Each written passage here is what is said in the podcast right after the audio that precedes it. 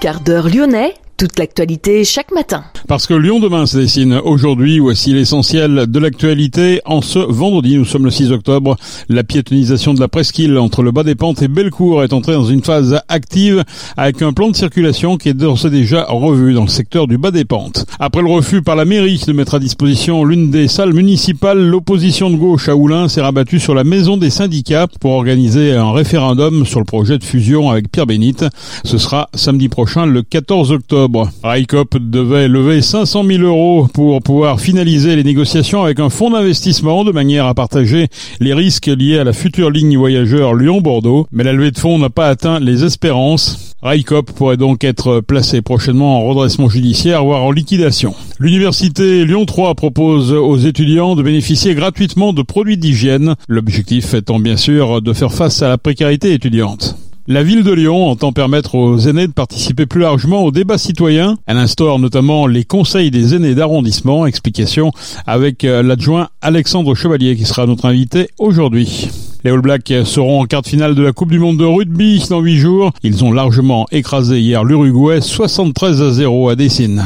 Lyon demain, le quart d'heure lyonnais, toute l'actualité chaque matin Gérald de Bouchon. Bonjour à toutes, bonjour à tous. La piétonisation de la presqu'île entre le bas des pentes et Bellecour est donc entrée dans une phase active. Le plan de circulation est revu pour limiter les flux de transit.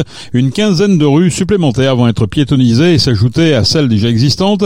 Les portes d'accès à la presqu'île, aujourd'hui au nombre de 9, seront réduites petit à petit à 5 avec une fermeture des accès des bas des pentes, Grenettes et Ferrandière. Le sens de circulation de 8 rues doit être modifié.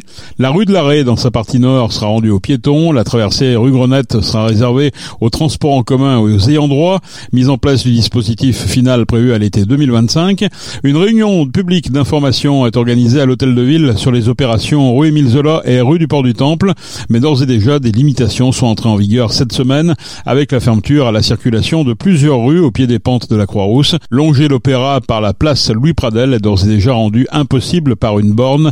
L'accès étant réservé désormais aux livraisons et aux ayants droit. Après le refus par la mairie de mettre à disposition l'une des salles municipales, l'opposition de gauche à Oulin s'est rabattue sur la maison des syndicats située Grande Rue d'Oulin pour organiser son référendum sur le projet de fusion avec Pierre Bénite. Notez que ce vote aura lieu samedi prochain dans 8 jours, le 14 octobre de 9h à 18h, un vote qui n'a pas de valeur légale. Pour autant, le résultat sera présenté lors du prochain conseil municipal. Ce dernier devrait entériner la fusion prévue pour le 1er janvier 2024. L'écologiste Jean-Charles Collas espère qu'au moins 20% des personnes inscrites sur les listes électorales de la commune se déplaceront.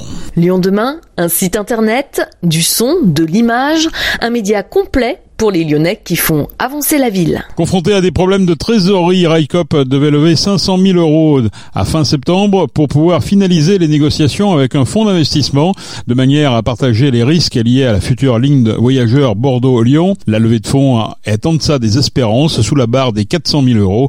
La société coopérative d'intérêt collectif qui a son siège dans le Lot pourrait donc se tourner dès la semaine prochaine vers le tribunal de commerce. La décision sera prise demain samedi lors d'un conseil d'administration.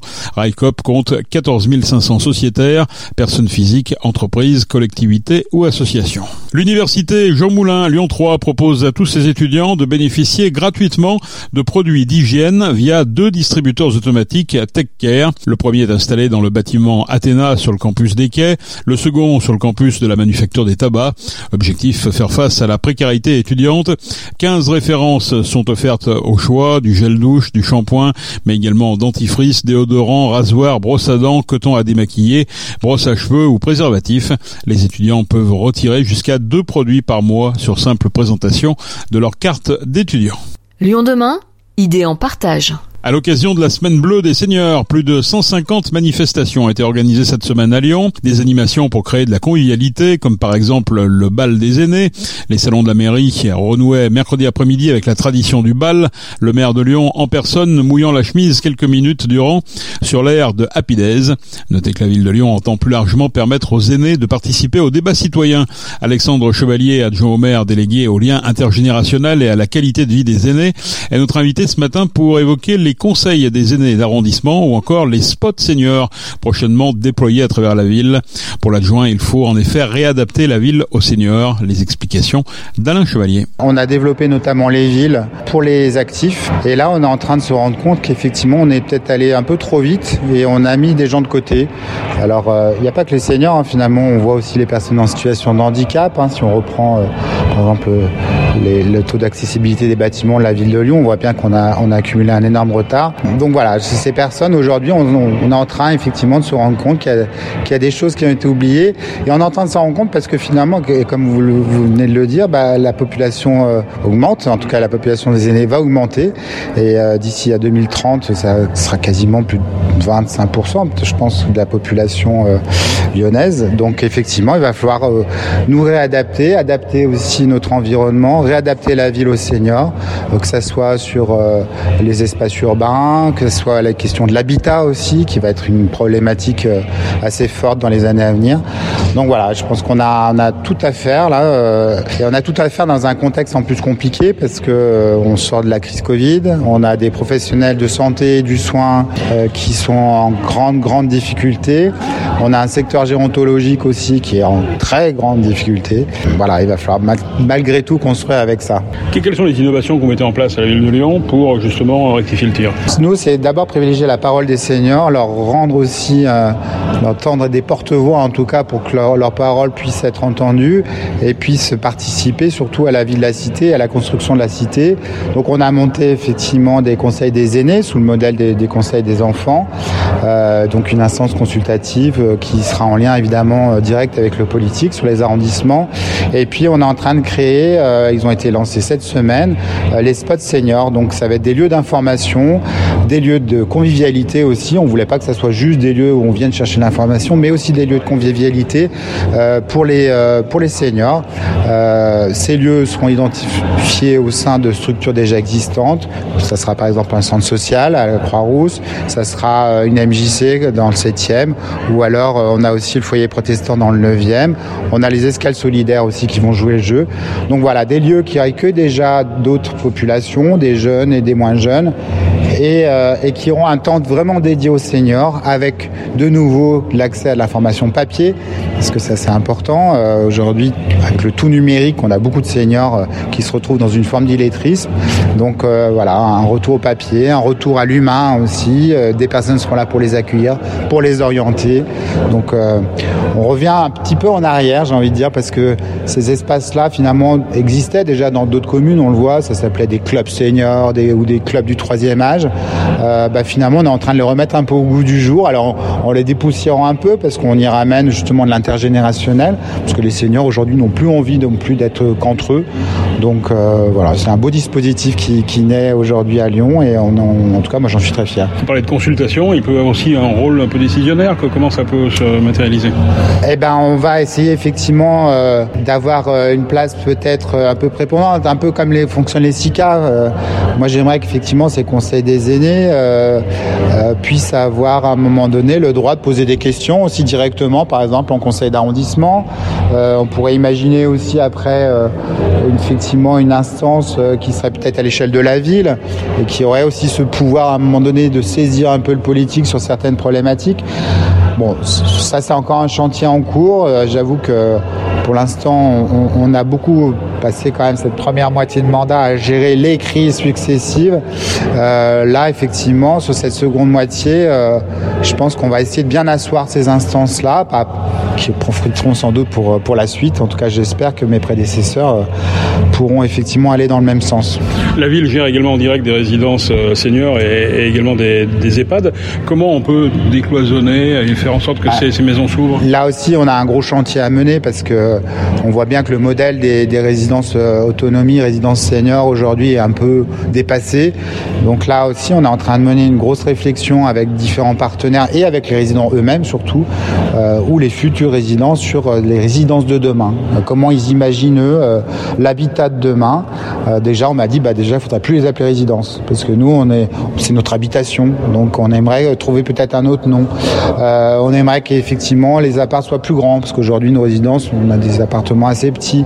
On aimerait peut-être qu'il n'y ait pas que des seniors justement qui soient accueillis. voilà, tout, on a beaucoup d'idées là aujourd'hui qui sont lancées.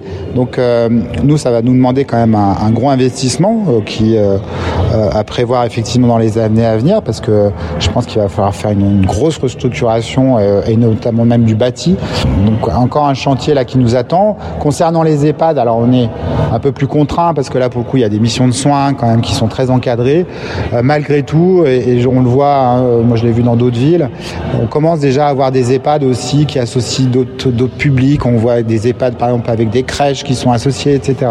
Donc là aussi, je pense qu'il faut qu'on s'interdise de rien et, qu'on aille voilà, réfléchir à, qu'est-ce que peut être un EHPAD de demain, peut-être aussi quelque chose de moins médicalisé ou, peut-être le médical a, moins de place, même si c'est toujours important évidemment, mais enfin bon, un, chantier à, à, venir et un chantier d'importance. Alain Chevalier, adjoint au maire en charge de la qualité de vie des aînés.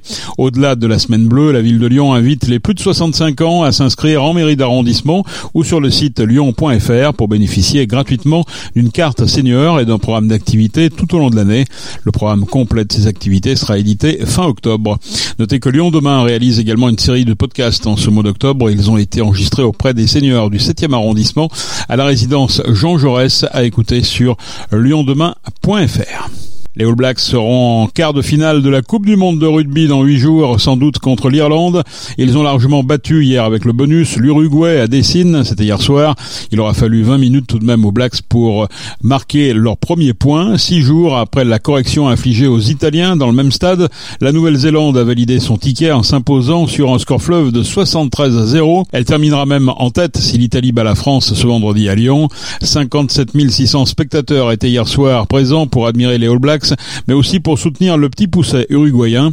Ce soir, les Bleus contre l'Italie. Amélie Oudéa Castera sera en visite à Lyon et dans l'agglomération à cette occasion. La mise des Sports doit se rendre place Bellecour au village rugby installé depuis plusieurs semaines à Lyon. Un village qui a déjà attiré plus de 100 000 visiteurs depuis son ouverture. Ce village rugby propose de nombreuses animations. Au stade, la ministre visitera également le PC Sécurité. Amélie Oueda Castera participera enfin samedi à une initiation au rugby organisée par l'association Sport dans la ville et le rugby club de Rieux-la-Pape. En basket, l'Asvel n'a pas fait le poids hier soir à Belgrade face à l'Étoile Rouge lors de l'ouverture de l'Euroleague. Privée de Lighty et de Kaudi, l'équipe villeurbannaise n'a jamais été en mesure de contrarier son homologue serbe. Les Villeurbanais s'inclinent 94 à 73.